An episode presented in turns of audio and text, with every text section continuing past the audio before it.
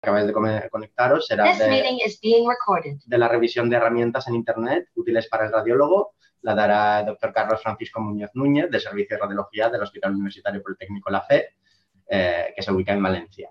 Eh, Carlos, yo soy fan personal también de Carlos Muñoz. Estoy seguro que muchos de los residentes que os habéis conectado alguna vez habéis entrado en su web y habéis utilizado algunos de los enlaces que nos proporciona. Así que adelante, Carlos. Muy bien, ya, estamos en el aire, ¿no? Puedo comenzar. De acuerdo.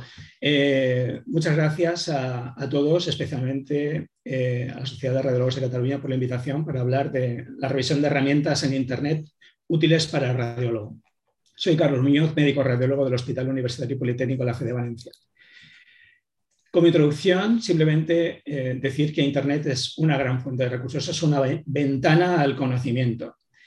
Eh, el uso de recursos de Internet en radiología no es nuevo, a pesar de que la epidemia COVID ha puesto eh, de manifiesto que se pueden utilizar estos, estos, recursos para formación, para ayuda al diagnóstico, eh, pero estos, estos, recursos no son nuevos.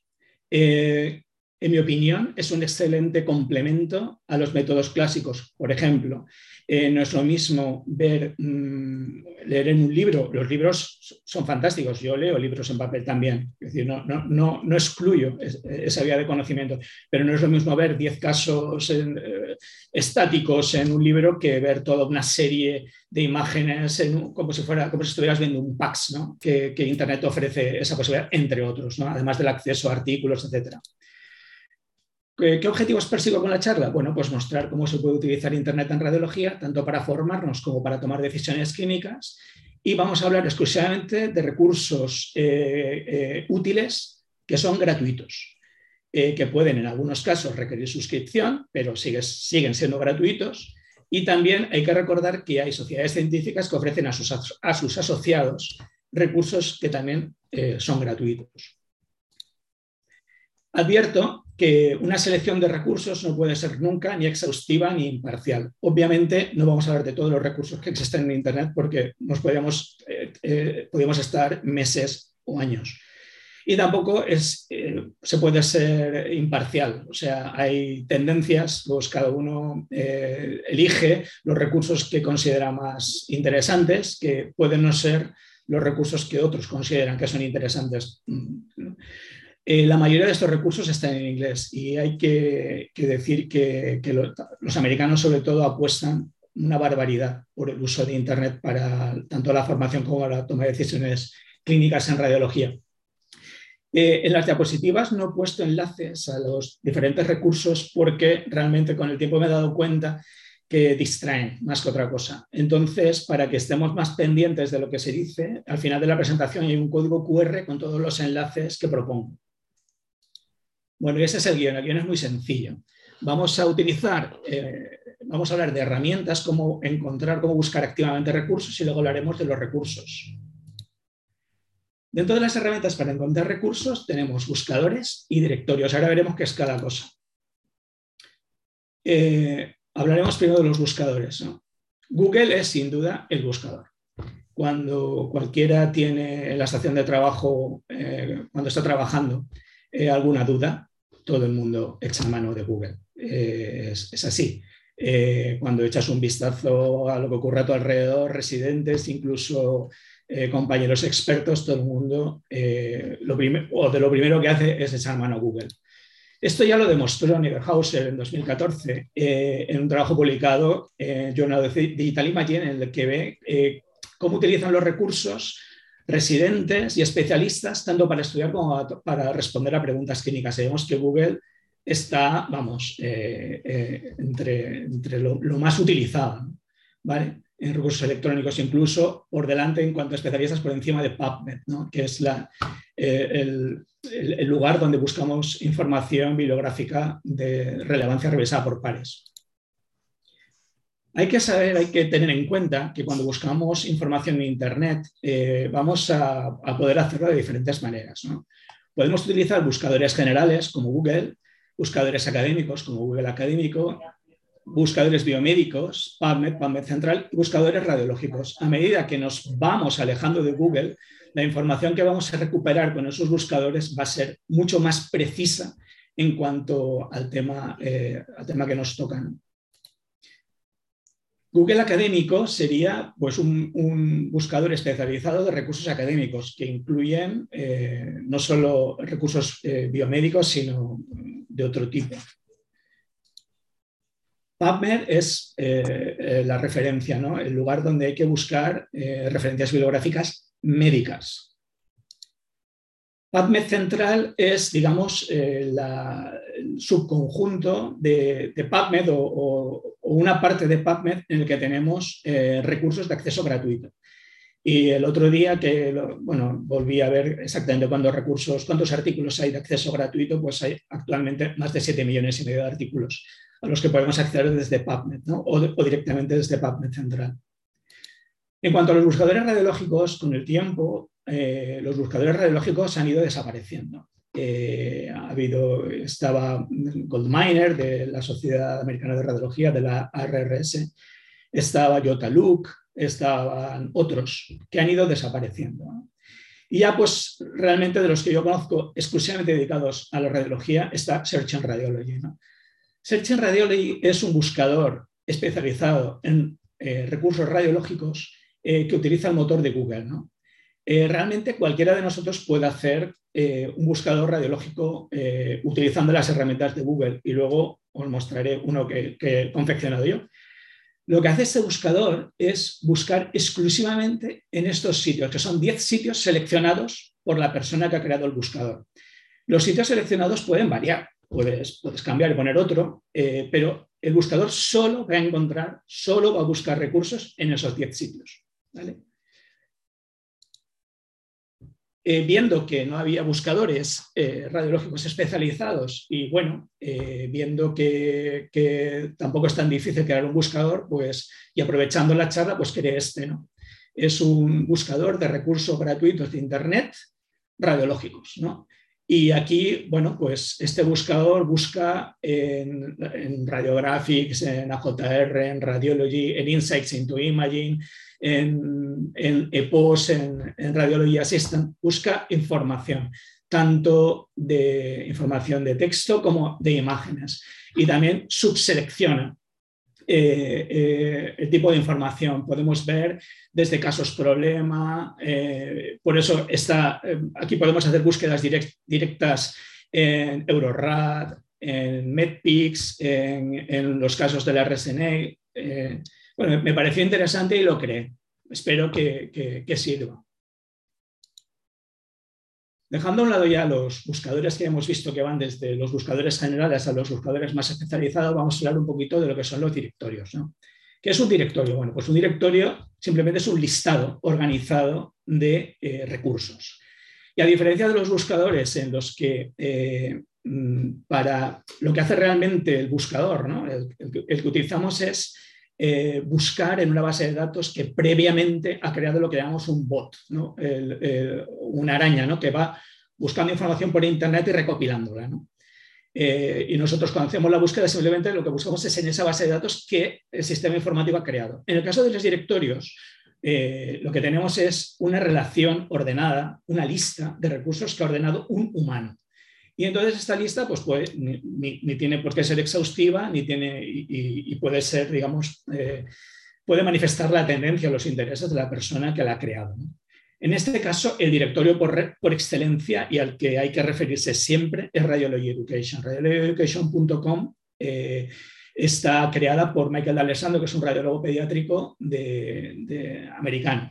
Y entonces, pues tenemos, entre otras muchas cosas, tenemos presentaciones, libros de texto, colecciones de casos, atlas, guías, eh, eh, créditos de formación eh, y educación para pacientes, entre otros. Y vemos simplemente la estructura. ¿no? Esta, esta captura pantalla simplemente muestra cómo está estructurada.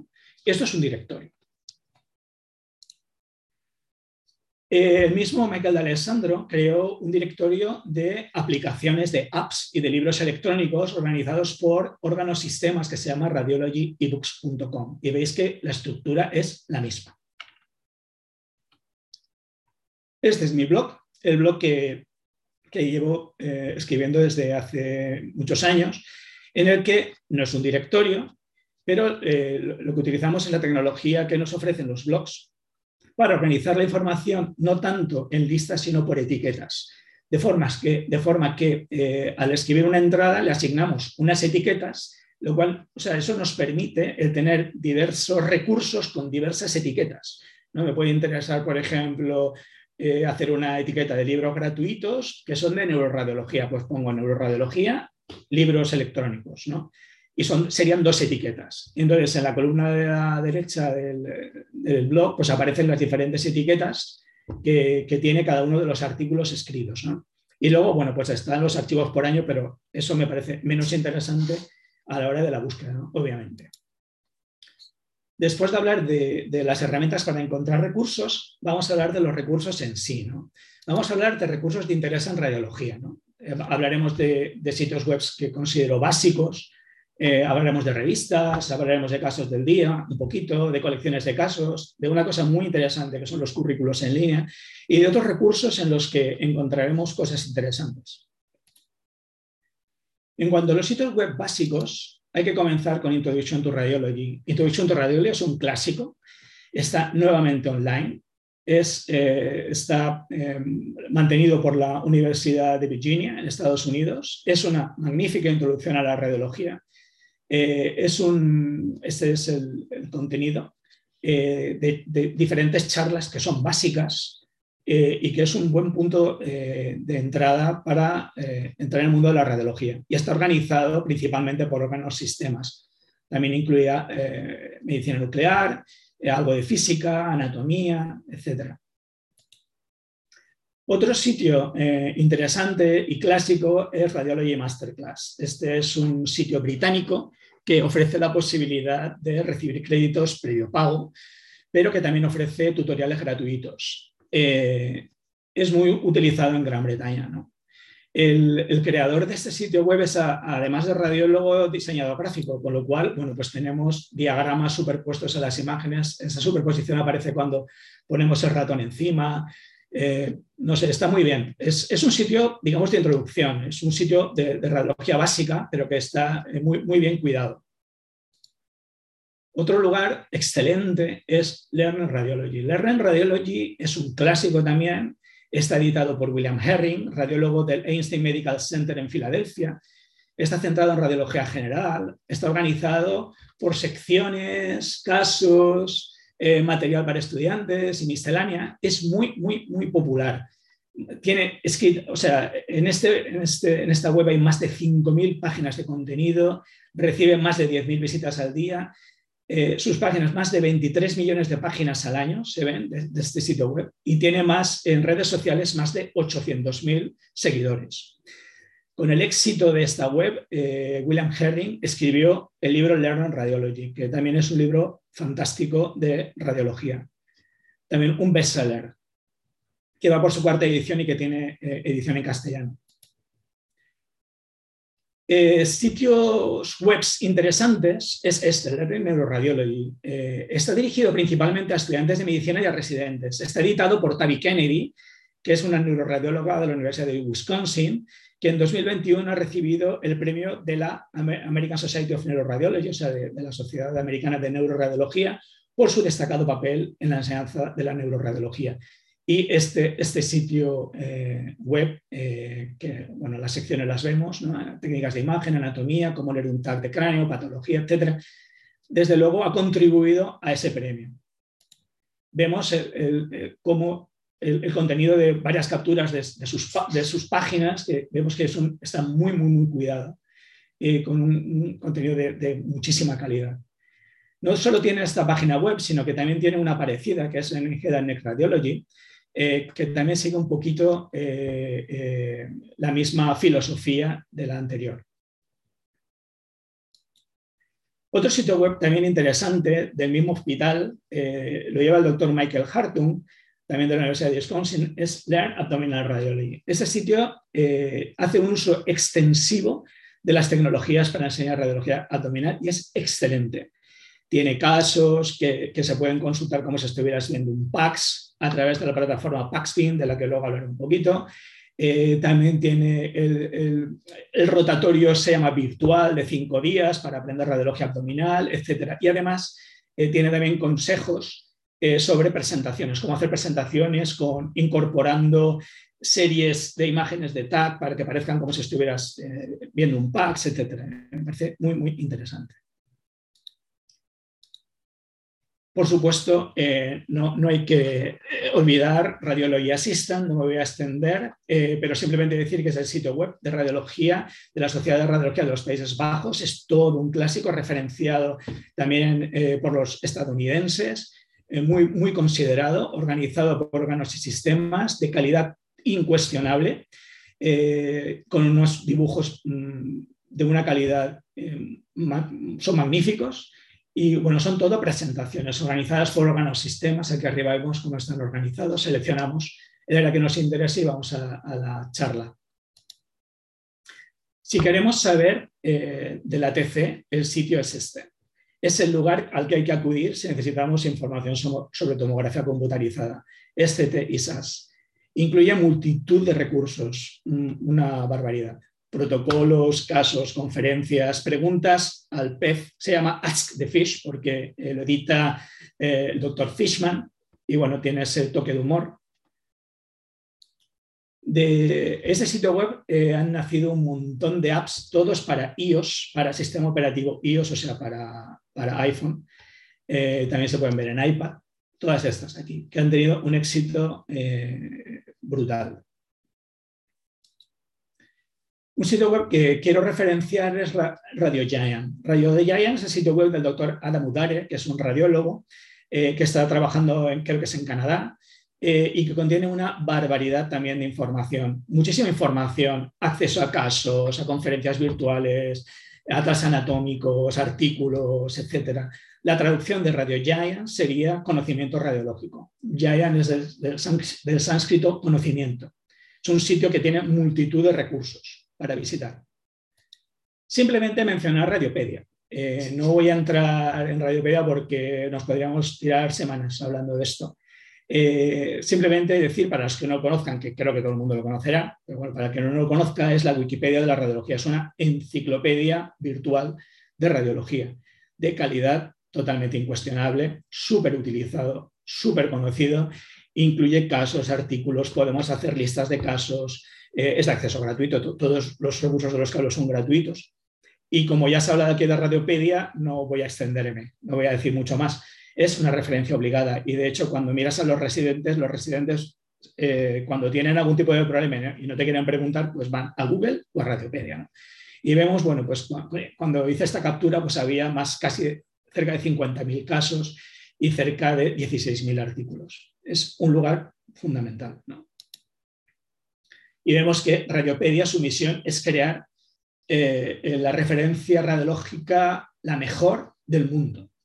Eso es lo que, lo que quieren y que siempre sea gratuita para siempre y para todos. Tiene eh, opciones de pago eh, con diversos niveles para eliminar los anuncios. Vamos a hablar un poco de las revistas radiológicas. ¿no?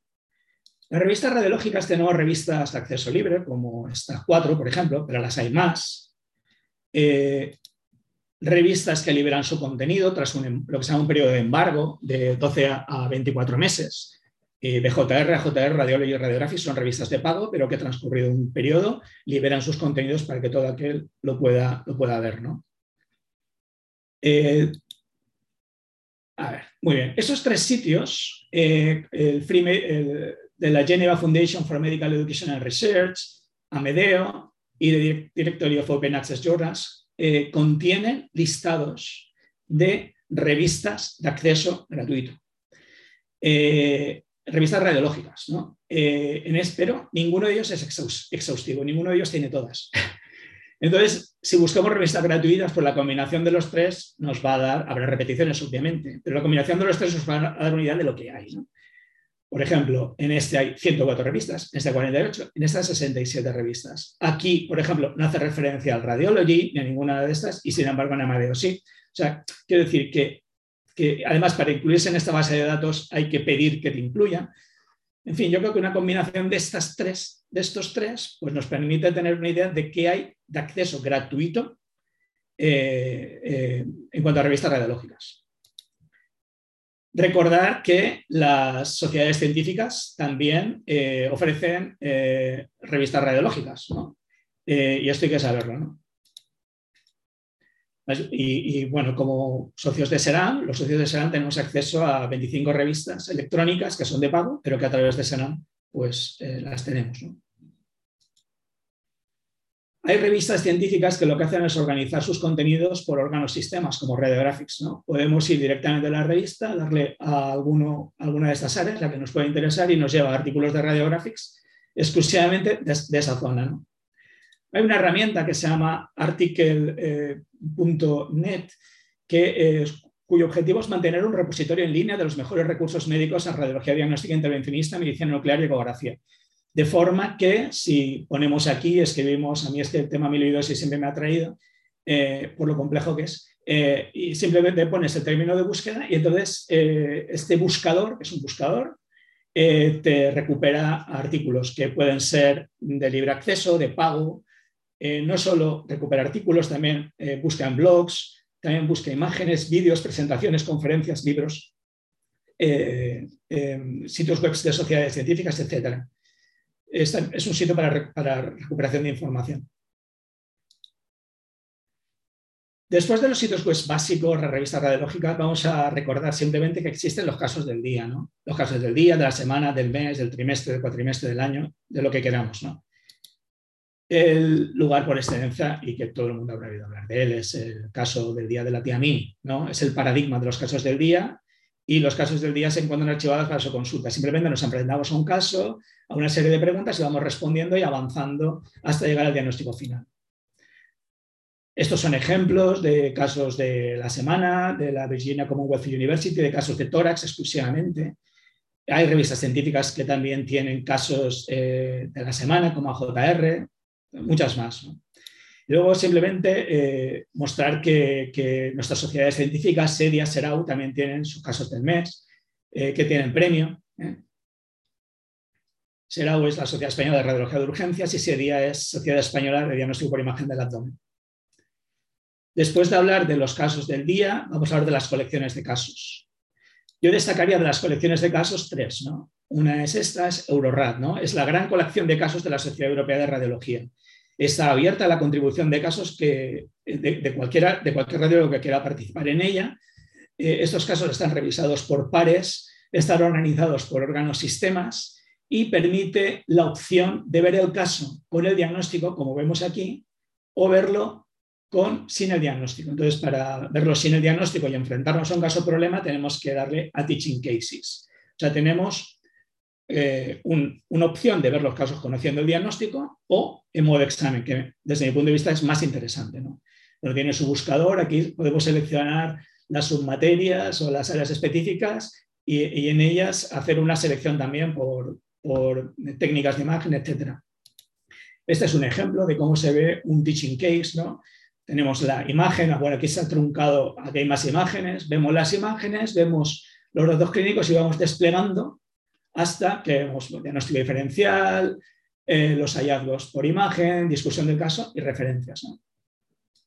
Otra colección de casos que, de la que hay que hablar es MedPix. MedPix es eh, una colección clásica eh, que hace unos años se remozó totalmente, tenía un aspecto bastante noventero y, ahora bueno, lo está auspiciando la National of Medicine, nos está diciendo la calidad de esta colección de casos y hay 59.000 eh, imágenes de 12.000 casos. Esto eh, eh, fue creado por el doctor James Smirritopoulos, neuroradiólogo de, norteamericano, muy, conocido, y, bueno, incluye no solo cosas de neuroradiología, incluye de todas las áreas de la radiología.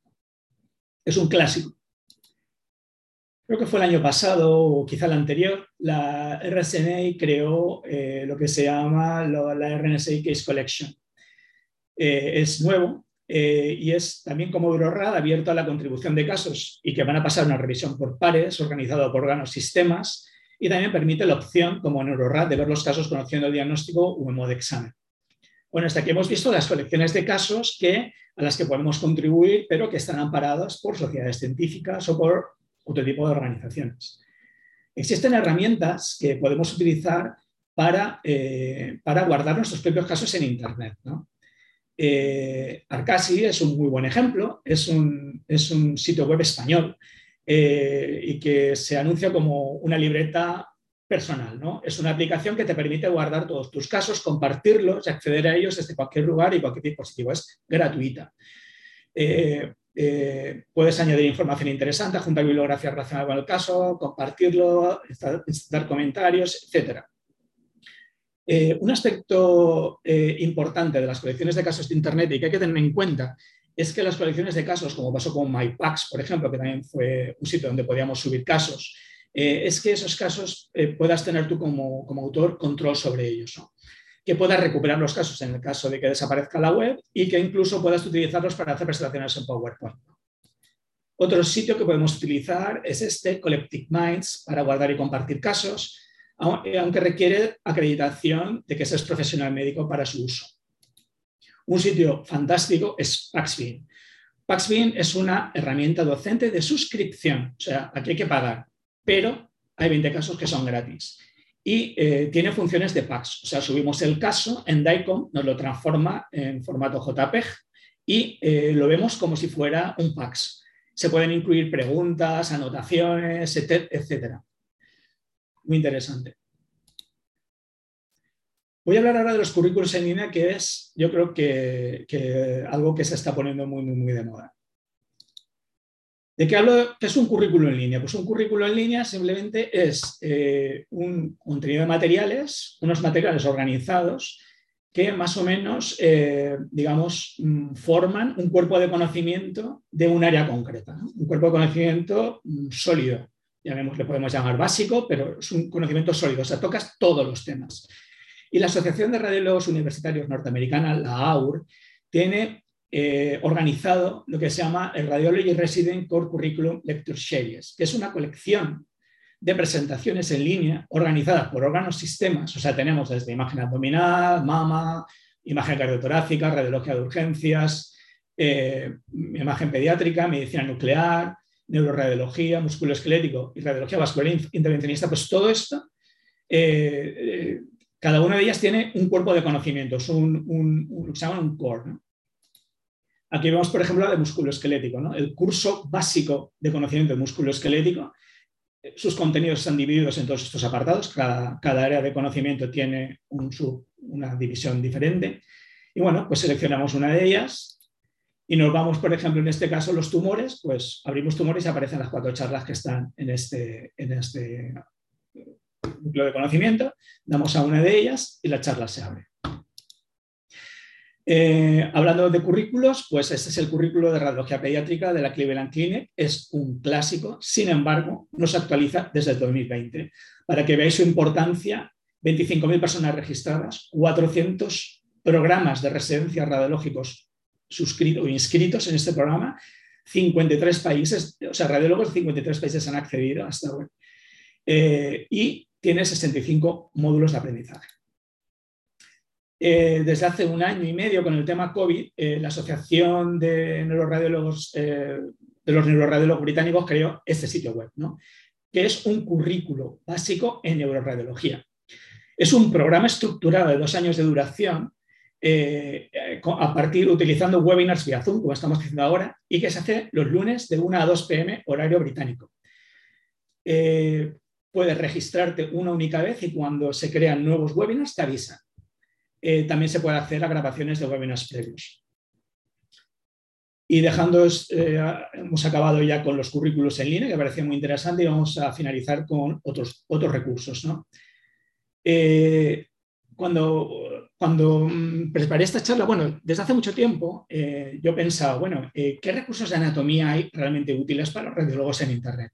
y siempre sale IMAIOS. IMAIOS es el lugar por excelencia de recursos de, anatomía como Atlas Online de Anatomía Seccional para ataque y resonancia, pero IMAIOS es de pago. Entonces me pregunté, bueno, ¿y habrá una forma, habrá recursos gratuitos de anatomía eh, seccional útiles para radiólogos con detalles anatómicos de verdad? O sea, no anatomía así grosera. Bueno, y te encuentras con cosas como esta. Eh, esto es un atlas anatómico de resonancia magnética musculoesquelética eh, de un radiólogo que es Freitas, norteamericano. Y como vemos, pues tiene todo esto, de, atlas anatómico de resonancia magnética de musculoesquelético. También cuando buscas te encuentras cosas como esta. Esto es de K-Anatomy. K-Anatomy es de, de pago, pero tiene módulos que son gratuitos.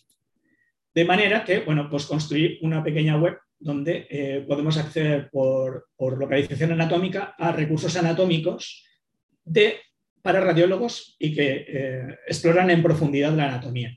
De forma que, eh, digamos, la anatomía que vemos es casi como si estuviéramos en un PAX. No, es anatomía grosera de dibujos y tal, no, no, es como si estuviéramos viendo la, la imagen en un PAX. Eh, otros recursos interesantes, bueno, pues los PDFs relacionados con medios de contraste de la ESUR, ¿no? de la Sociedad Europea de Radiología Urogenital y de la ACR, también son recursos interesantes. GAMUSNet es un recurso interesante para el diagnóstico diferencial. Por ejemplo, vemos cómo va a ser, pues seleccionamos, por ejemplo, radiología de cabeza y cuello. Esto desplegará alfabéticamente unos contenidos. Seleccionamos un contenido, como por ejemplo masa de la base de la lengua, y nos lleva al diagnóstico diferencial de, eh, este problema. Puede ser interesante, si no, estamos, no somos radiólogos pediátricos, pues poder tener un listado de recursos de medidas normales en radiología pediátrica. También hay eh, eh, calculadoras que nos pueden servir para calcular cosas relacionadas con radiología. De hecho, hay un blog que está dedicado exclusivamente a calculadoras de radiología.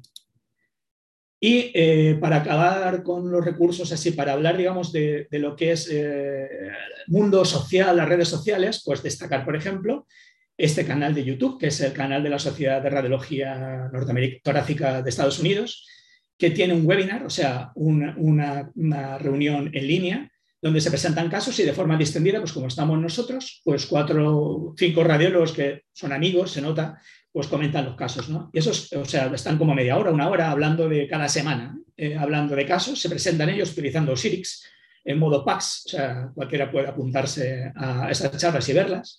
Y la verdad es que es muy interesante. Y luego esas charlas las graban y las cuelgan en su canal de YouTube, que es este.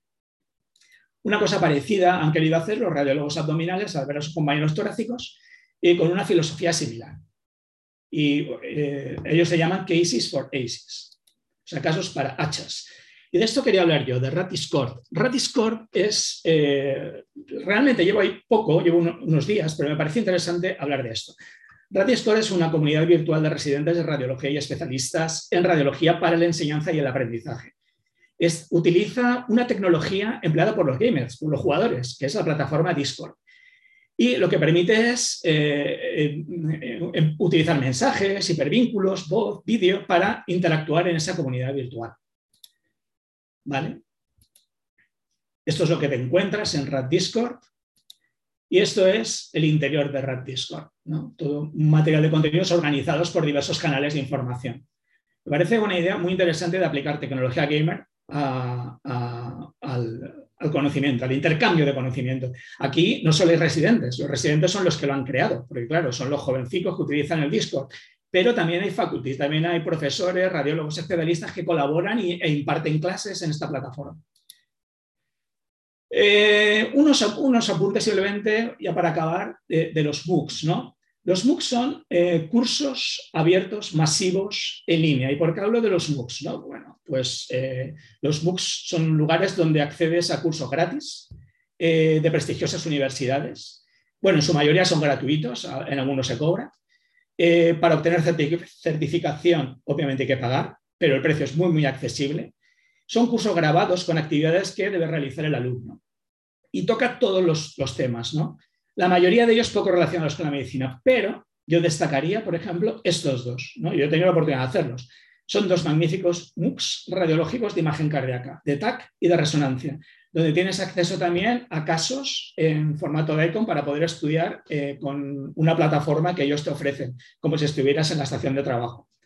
Yo creo que hay que, que destacarlo. El curso avanzado de imagen cardíaca por TAC y por resonancia magnética son de la Universidad de Hong Kong.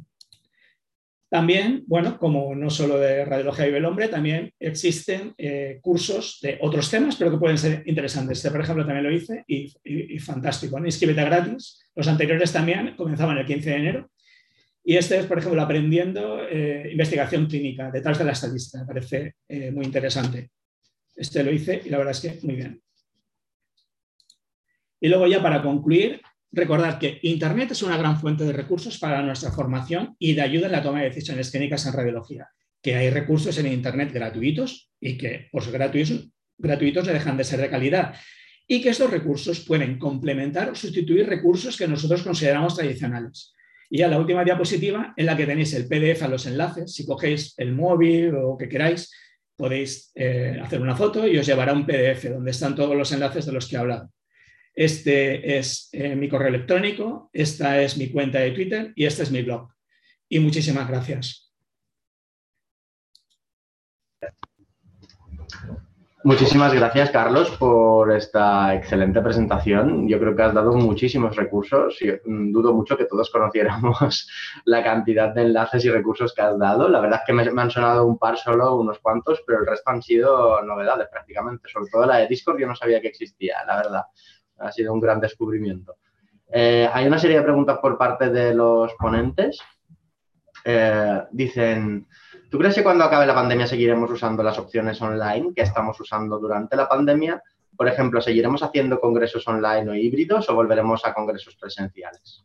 Eh, yo creo que la pandemia nos ha enseñado que podemos realizar congresos híbridos eh, que pueden facilitar eh, que las personas, los compañeros puedan asistir a congresos que de otra forma no podrían, eh, porque pues desplazarse a una distancia de miles de kilómetros, pues no todo el mundo lo puede hacer, pues por cuestiones familiares o, o por, por ejemplo, supongamos que uno tiene un esguince o, o, se ha hecho una lesión y eso le impide desplazarse. Entonces, pues el que haya una posibilidad de, de hibridación de los congresos, yo creo que abre una nueva puerta que todos preveíamos antes del COVID, que eso se podía hacer, pero que el COVID un poco ha, puesto más de manifiesto. Yo lo veo de esa manera. ¿Qué valoración haces de los recursos de radiología en YouTube? ¿Cómo? ¿Perdón? Los recursos de radiología en YouTube. Vamos a ver, los recursos de radiología en YouTube hay un montón de recursos. Eh, eh, no se puede hacer un listado exhaustivo porque es imposible, pero bueno, entras en YouTube, eh, puedo dar algunos. entras en YouTube y pones radiología hay recursos que son primarios que, y hay recursos que, digamos, son recopilación de charlas de otros. Eh, pues sí, hay muchísimos. creo que es útil, ¿no? Sí. De hecho, bueno, los que he comentado de las presentaciones de, los, de, las clases, de las core lectures, estas, están todos, casi todos en YouTube. O sea, accedes a una presentación, virtual en la que muchos están en YouTube, sí. La siguiente pregunta es, ¿tú crees que los mundos virtuales, como Meta o Second Life, que bueno, todavía están en beta ¿eh? esto, eh, es un área de avance para la formación en radiología? Puede ser. Yo no tengo mucha experiencia. He probado alguna vez, pero no, no puedo hablar porque no tengo experiencia. Y la última pregunta también de Salva nos dice, eh, un momento. Sí, las nuevas generaciones se sienten más cómodas con las redes sociales. ¿Tú crees que deberíamos crear más contenido de radiología en estas redes sociales? Vamos a ver, sí, sí, claro. Eh, las redes sociales, eh, de hecho, por ejemplo, como muestro un botón, no, yo creo que no ha tenido la misma repercusión el que yo en mi blog pusiera que había creado una, bueno, que había creado una página web con enlaces a atlas anatómico de cortes seccionales, ha tenido más repercusión en redes sociales que en, que en, el propio blog. ¿no? O sea, es verdad que la gente Twitter, Twitter, por ejemplo, yo creo que es la red eh, social por, por, excelencia dentro del mundo radiológico, eh, te permite un intercambio de información brutalmente rápido, muy, muy rápido. Es verdad que tiene el apartado del mundo hater y de la gente así que entra, eh, digamos, de forma desconsiderada y habla y tal, pero yo en el mundo radiológico sí yo no lo he visto. Eh, no. En el mundo profesional no entra ese tipo de personas, de forma que yo creo que las redes sociales son súper útiles, muy útiles, para intercambio de información profesional. Una pregunta de Kai Villanova que nos dice, en su momento se creó el GoPubMed combinada con Google PubMed. Que yo sepa, eh, ya no es operativo. Aparte de Google Académico, ¿en tus búsquedas utilizas algún otro buscador aparte de Google y PubMed como has mostrado? Fundamentalmente, fundamentalmente Google y, PubMed. Vamos a ver, Google tiene una función que muy poca gente utiliza, eh, pero que es la búsqueda avanzada. La búsqueda avanzada te permite eh, filtrar los resultados para que no haya tanto ruido. Cuando, el problema cuando haces la búsqueda en Google es que hay mucho ruido. Mucho ruido quiere decir que hay eh, resultados que no te interesan y que aparecen ahí en el medio. Pero utilizando la búsqueda avanzada puedes filtrar esos resultados por tipo de contenido, si es PPT, o sea, si quieres una presentación PowerPoint, un PDF, si quieres imágenes, si quieres un idioma concreto, publicado de tal fecha a tal fecha, puedes hacer un filtrado, ¿no? Y una cosa que yo siempre recomiendo y que es súper sencilla de hacer, y yo no sé si la gente lo utiliza, pero es muy, muy simple, es entrecomillar, poner entre comillas lo que quieres. Entonces, si pones entre comillas lo que quieres, eh, Google busca exclusivamente eso como una frase y solo busca esa frase. De forma que si, por ejemplo, buscas un determinado artículo, algo así, si entre comillas, Google te lo va a devolver exactamente como tú lo buscas. Entonces, yo utilizo fundamentalmente Google y PubMed, es lo, cuando busco algo activo. Claro. La siguiente pregunta es, ¿cuál es tu valoración de StatDX? Mi valoración de StatDX, pues StatDX es eh, una magnífica herramienta, lo que pasa es que es tremendamente cara, muy cara para, nuestro país. De hecho, eh, desde la Sociedad Valenciana de Radiología, eh, o sea, de la Sociedad de Radiología de la Comunidad Valenciana, intentamos, bueno, nos pusimos en contacto y la verdad es que el precio era exorbitante para, para nuestros ingresos, pero es fantástica, quiero decir, es magnífica. Eh, es una plataforma yankee, americana, casi todos los programas, si no todos los programas norteamericanos probablemente la tengan, pero aquí en Europa para nosotros es excesivamente caro. No, no dudo de los contenidos, los contenidos son fantásticos, ¿eh? pero claro, el acceso es muy, muy caro. Y por último tenemos un último, una última pregunta, comentario de Francisco Sendra Portero. Nos pregunta, dice, magnífica presentación, muy actualizada. La he disfrutado mucho. Los contenidos básicos son muy para estudiantes y médicos no radiólogos, ¿verdad? Eh, sí, sí, los contenidos básicos son para, digamos, para el que empieza. Porque eh, yo, yo, había pensado en hacer una división de contenidos para radiólogos, o sea, para residentes, R1, R2, R3, radiólogos, radiólogos especialistas, pero realmente eh, los contenidos son, yo los dividiría para el que empieza y para el que está muy avanzado, ¿no? Porque el que empieza puede ser un radiólogo general, que yo he sido muchísimos años radiólogo general, y cuando buscas áreas concretas de conocimiento, casi es casi como vuelves casi a ser residente, ¿no? Y buscas ese conocimiento. De forma que yo diría que, digamos que lo básico sería para los que empiezan, para los que o sea, yo creo que un neuroradiólogo raramente va a buscar información. Si es un neuroradiólogo especialista, raramente va a buscar información ahí porque eso lo, tiene que controlar o, lo controla en su mayor parte. ¿no? Pero si, digamos, tienes una formación general eh, o si tienes una formación muy especializada y te has olvidado otras áreas, pues yo creo que son recursos súper útiles. Y claro, para los no radiólogos también, por supuesto. Perfecto, Carlos. Ha sido una reta idea de preguntas, pero has aguantado el pulso. muchas gracias por todos tus comentarios, por todas tus respuestas y bueno, por esta presentación. Yo creo que como mínimo es educativa y a muchos nos ha abierto los ojos. Eh, no sé si el moderador, eh, si el experto Marcelo nos quiere hacer algún comentario. Te paso el turno de palabra, Marcelo. Bueno, la verdad es que se ha comentado casi todo, o sea, felicitar a Carlos por, porque realmente yo creo que la cantidad de recursos que nos ha proporcionado es increíble. Y yo solo comentar dos puntos, así en general, que una cosa que yo creo que tienen que ir todos estos recursos es también hacia conseguir de alguna forma también recursos de formación acreditada por Internet, sobre todo ahora que se habla de la reacreditación, de que si habrá que ir acreditando la formación, pues yo creo que es un punto importante al que tienen que ir también estos recursos, o, porque si no dependeremos únicamente de, los clásicos, ¿no? Para la formación acreditada. Mm. Sí, sí, sí, tiene razón. Y luego otra cosa que a mí siempre me ha preocupado, que no lo has comentado, pero es que ya que lo aprovecho, es lo de las redes sociales y esto es lo de la anonimización de los casos y, ah. que a veces una, tú, la gente se anima mucho a colgar casos y casos que además ahora que están en las redes sociales pues a lo mejor son fácilmente identificables aunque esté anonimizado de no, del nombre, ¿no? O sea, son dos puntos que yo creo que se tiene que profundizar en el futuro. Sí, en cuanto a la acreditación, los recursos gratuitos difícilmente Van, a, acreditarse porque porque son recursos que, son gratis. Entonces, eh, la acreditación cuesta un dinero, ¿no? Eh, entonces, bueno, en algunos casos, por ejemplo, eh, sí que se podían, como el, curso de radiología pediátrica, este sí que acreditaba. y yo he hecho otros cursos gratuitos que acreditan. Y la otra pregunta era, lo último era... Lo no, lo de tener cuidado con la anonimización. Ah, vale, vale, vale. Sí, en cuanto a la, anonimización, vamos a ver. nosotros nos regimos por una ley de protección de datos y la ley de protección de datos la tenemos que respetar.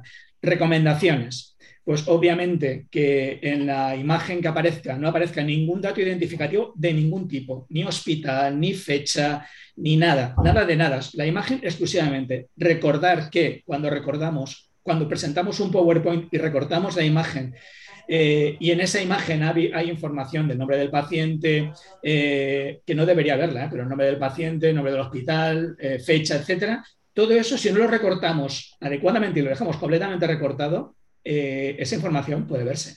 De forma que yo, yo, por ejemplo, me he descargado charlas de PowerPoint, he ido a imágenes además lo hago activamente, la, quito el recorte y puedes ver el dato de los pacientes en algunos casos. Hay que tener mucho cuidado. Todo lo que sirva, cualquier cosa que sirva para identificar a un paciente eh, es, puede ser, claro, puede ser denunciable. Por ejemplo, casos raros. Tienes un caso raro reciente y lo publicas. Bueno, ese caso raro es fácilmente identificable, aunque no ponga nada, aunque no ponga nombre ni hospital ni, nada. Pero sí, si hay una persona que, que, ha obtenido la imagen del caso raro, ese caso raro es trazable totalmente. Claro, claro. No, yo lo veo así, no sé cómo lo veis vosotros, pero yo creo que es así totalmente de acuerdo, Carlos, totalmente de acuerdo con lo que estás diciendo. Y bueno, lo que dices tú, ¿no? Es una legislación con la que nos tenemos que regir, bueno, y aparte es correcta. Sinceramente es lo correcto que hay que hacer. Eso es. Eh, bueno, adelante, Salva, si quieres finalizar la presentación, que ya son las nueve. Bueno, sí. Bueno, oye, eh, muchas gracias, Marcelo ayuda como experto y gracias también, Nerses, como moderador y, bueno, sobre todo, Carlos, mucha guruda, porque tú eres nuestro gurú en este tema para nosotros, ¿no? Entonces, yo creo que el resumen es muy difícil porque has dicho tantas cosas que, bueno, yo quizás decir, oye, tu blog, eh, Radiología en Internet, nos eh, también lo que nos has explicado de Real Ring Radiology y después me ha interesado mucho lo del currículum. O sea, que puedes hacer como un curso con el currículum que has explicado. Y quizás lo último nos has dicho, por favor, poner comillas, comillas, comillas, comillas. Eso también es lo que nos has comentado. ¿Te parece bien este mini resumen, de Carlos? Sí, sí, es una forma de buscar en Google lo de las comillas, es una forma súper sencilla de encontrar información. Sí, sí. Perfecto. Bueno, oye, vamos a coger todo tu PDF y lo vamos a tener el día a día y vamos a irlo consultando para aprender eh, con todas tus orientaciones. Muchas gracias, Carlos. Y sin más, recordar a la audiencia que mañana tenemos a, Pepe Martel, que nos va a hablar del valor del TAC, eh, RESO, los pacientes que tengan una lumbalgia con y sin irradiación. Están todos invitados. Que tengan buen día. Nos vemos mañana. Gracias, Carlos. Gracias, Marcelo. Venga, hasta mañana. Adiós.